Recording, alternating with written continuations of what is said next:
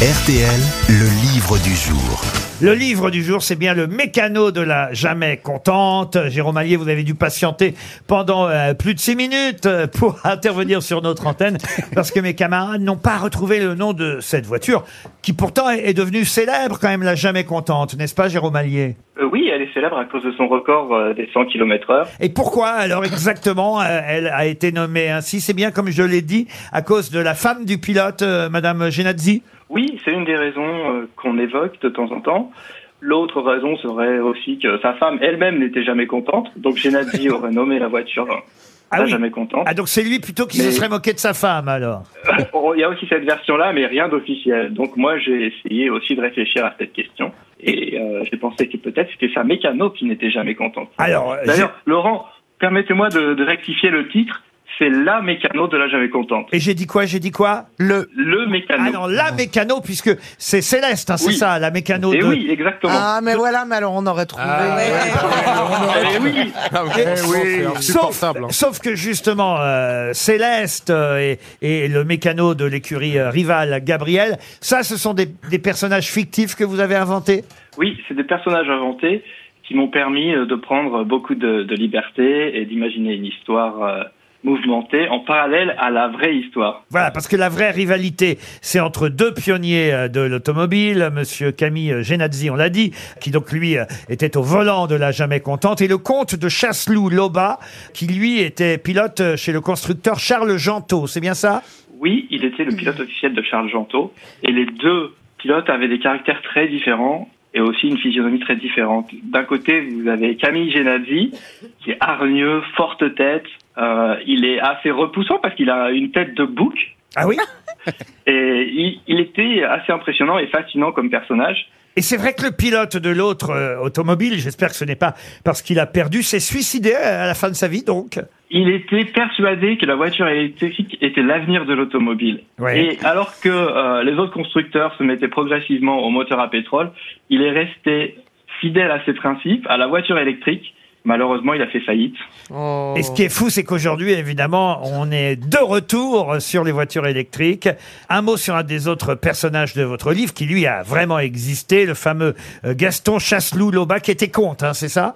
Oui, le comte de Chasseloup, bah oui, son père était ministre euh, des colonies euh, sous Napoléon III. et donc, Oui, il a une rue. et donc, c'est une famille très très riche qui, normalement, aurait dû avoir les moyens de faire la voiture la plus rapide, au fond, contre l'autre écurie.